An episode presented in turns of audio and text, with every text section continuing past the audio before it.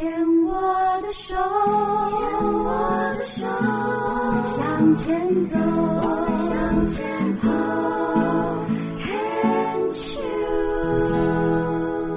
牵手之声恳切网络电台，欢迎收听这一集的广播剧之夜。那今天晚要播出的广播剧呢是《回家》。那在第一个单元，很开心邀请到这部剧的编剧施林毅来跟我们聊聊。林毅，你好。呃，各位牵手之声的听众，大家好，袁英好。林怡，你是嗯编剧嘛？那你要不要先跟我们听众朋友简单的分享一下这部剧在说什么？呃，这部剧的剧名是《回家》哦，其实它是讲一个家庭婆媳跟呃父母跟子女的一个关系的问题啦。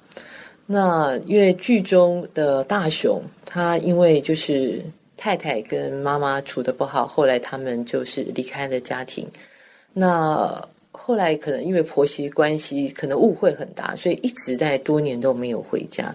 那一直到后来妈妈真的生病后，然后他才他才真的放下了那些过去的一些呃恩怨，然后终于回到家里。那我主要是写这个故事的一个过程啊，对，OK。那我记得你上次来的时候是呃《护生成长日记》嘛？对。那那一部，对不起，那一部剧呢是讲一个呃年轻的护生，他第一次到医院去实习，然后碰到一个年轻的男性血癌的病友，那很可惜，那个病友嗯因为移植。啊的关系没有成功，然后就呃离开人世。那你当时想是说，嗯，你想写这个故事，是因为你很心疼年轻生命的陨落，对。然后呢，又是嗯，白发人送黑发人那个悲哀嘛，对。那那这一部剧呢？这一部剧回家，你是用什么样子的心？是现实发生的事情吗？啊，你是用什么的心态会觉得说啊，我想要讲这个故事呢？呃，其实这种。我写的这个故事哈，其实我们常常也在报章杂志看到。其实，其实就是说，呃，比如家庭中，他呃，就是可能就是有两个，比如说两个儿子，那一个儿子很成才，一个儿子不成才，可父母就会偏袒某一方。可是其实他也不见得是偏袒，他只是说，他觉得他其实他也是想要做到公平，他可能觉得有一方比较弱。他需要帮忙他，可是问题在另外一方的可能儿，其中另外一个儿子可能比较优秀那个儿子，他就会觉得说，哎，妈妈怎么会不公平？他都是偏袒，好，可能比较弱的那一方的，对的的小孩。所以，那其实我觉得父后来我我觉得写到后来，我真的觉，其实我后来再想想，真的父母是难为，父母其实都想做到公平，可是什么叫公平呢？嗯哼，真的，那这件事情其实。到后来，呃，我讲的那个主男主角大雄，他后来其实也面临到他父母遇到的同样问题，他其实就会想到说，当时他父母的难为难是什么？嗯所以其实这个故事还蛮常在周遭发生的啦。嗯然后我其实这个故事，我是在周遭是在我我周遭发生的一个真实的故事。然后因为我有呃，就是有听到。呃，大概就是朋友在叙述，所以我就把它，我觉得这故事跟我后来就是包早上讲这些事情，然后我就有点感触，所以我就把它写出来了。嗯，那你在写这个故事时候，相较于呃《护生成长日记》，你会觉得会比较容易吗？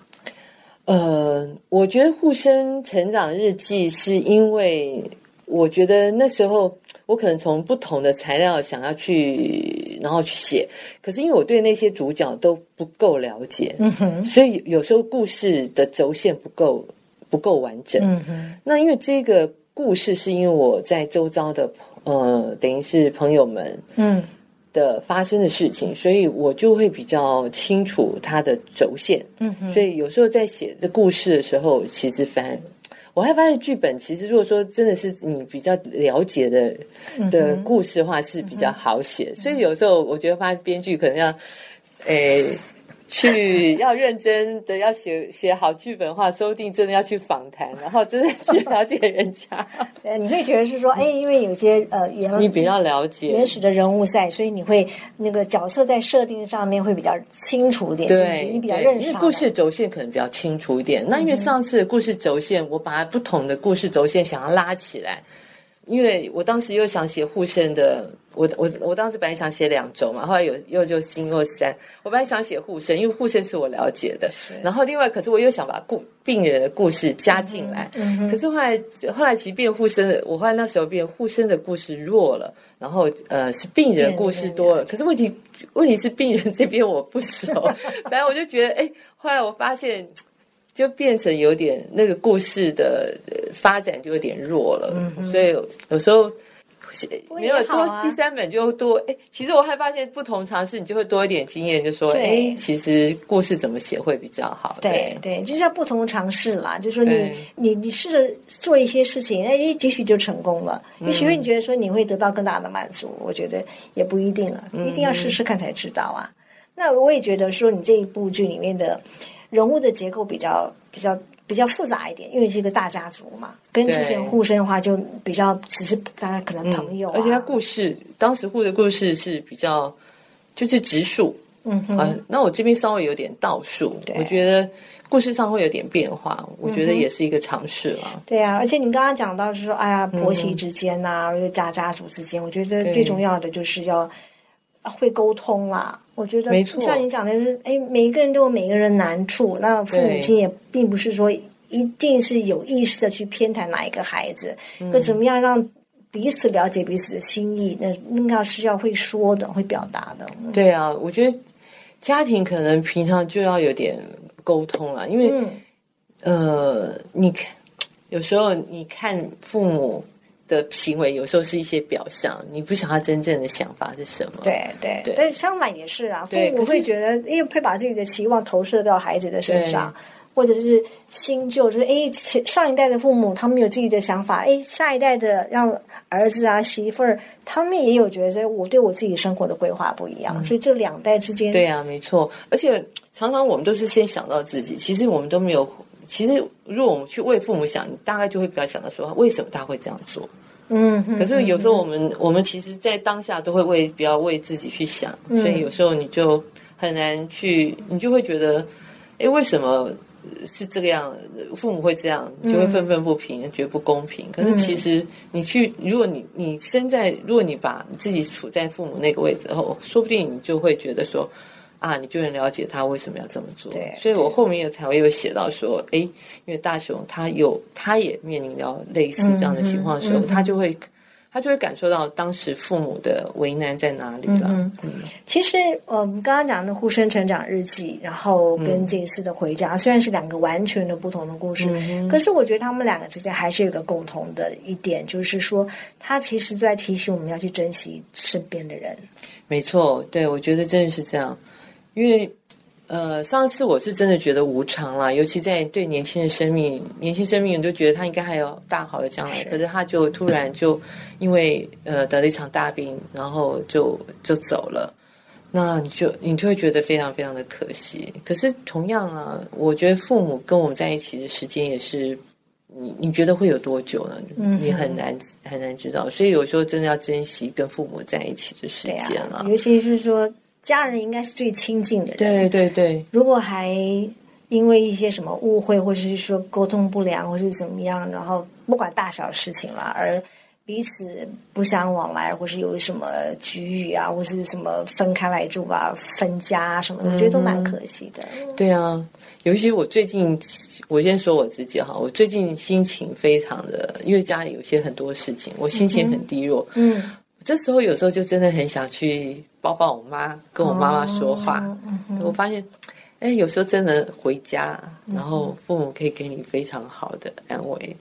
对对，尤其是对啊，尤其是你的父母亲，他们一般来讲呢，父母亲都是很包容的，不管儿子小孩做了什么，就是只要你要回来，我们都会欢迎的。尤其是像你这部剧里面，大家听众朋友到时候也都可以听得到。那讲到这里，我想说，你希望听众朋友从你的剧里面听到什么？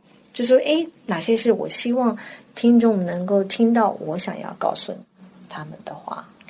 呃，我我我觉得这部剧哦，其实写到后来，其实根本跟癌症是没有什么关系了。那但我觉得后来那个阿尔。嫂都一直没有去接受治疗这件事情，但我觉得好像很多老人家好像都有，我不晓得为什么老人家就是很听到癌症就会害怕，对对偏见。那呃可是现在其实有很多的治疗方式了，可以跟医师讨论。对我觉得家人其实也应该带老人家去跟医师讨论，什么样的方式对治疗是对老人家最好。那当然不要拖，越拖的话，但当然我觉得到后面治疗一定是真一定是不舒服的。可是如果你真的早期处理的话，这个我相信那种疾病的受苦的情形一定不会像后期这么严这么不舒服啦。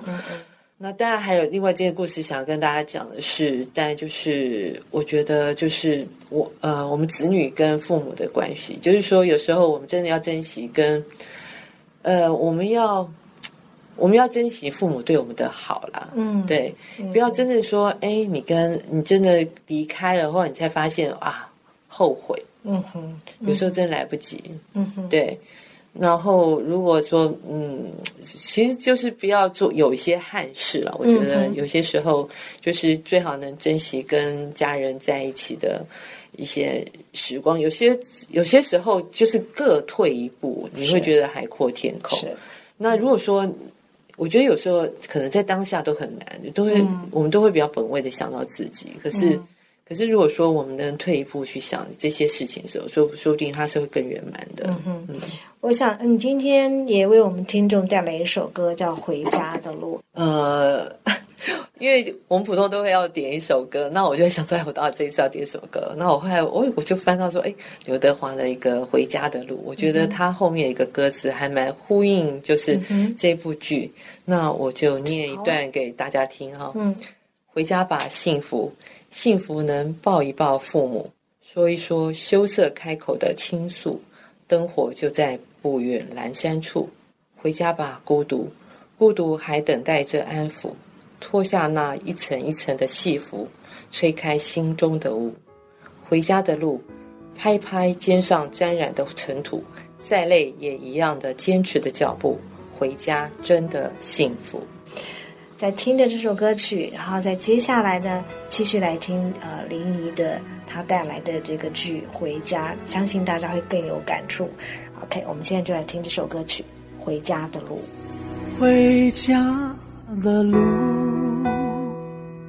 数一数一生多少个寒暑，数一数起起落落的旅途，多少的笑，多少的苦。回家的路，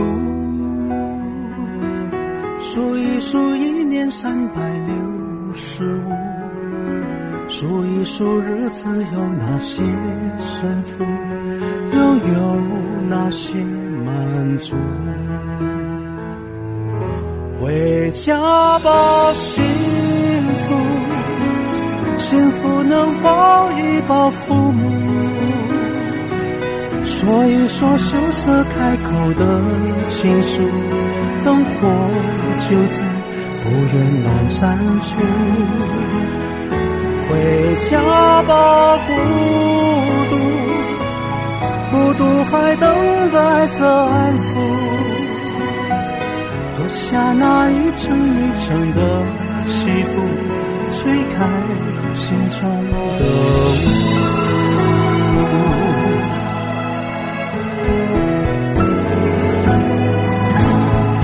回家的路。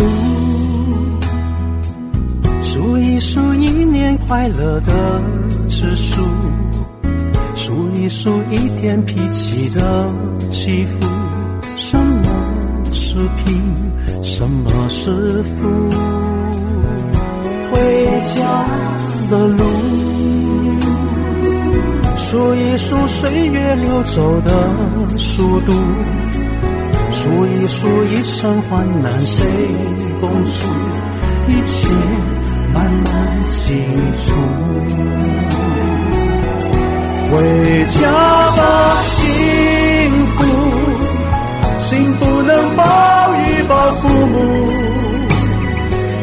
说一说羞涩开口的情书，灯火就在不远阑珊处，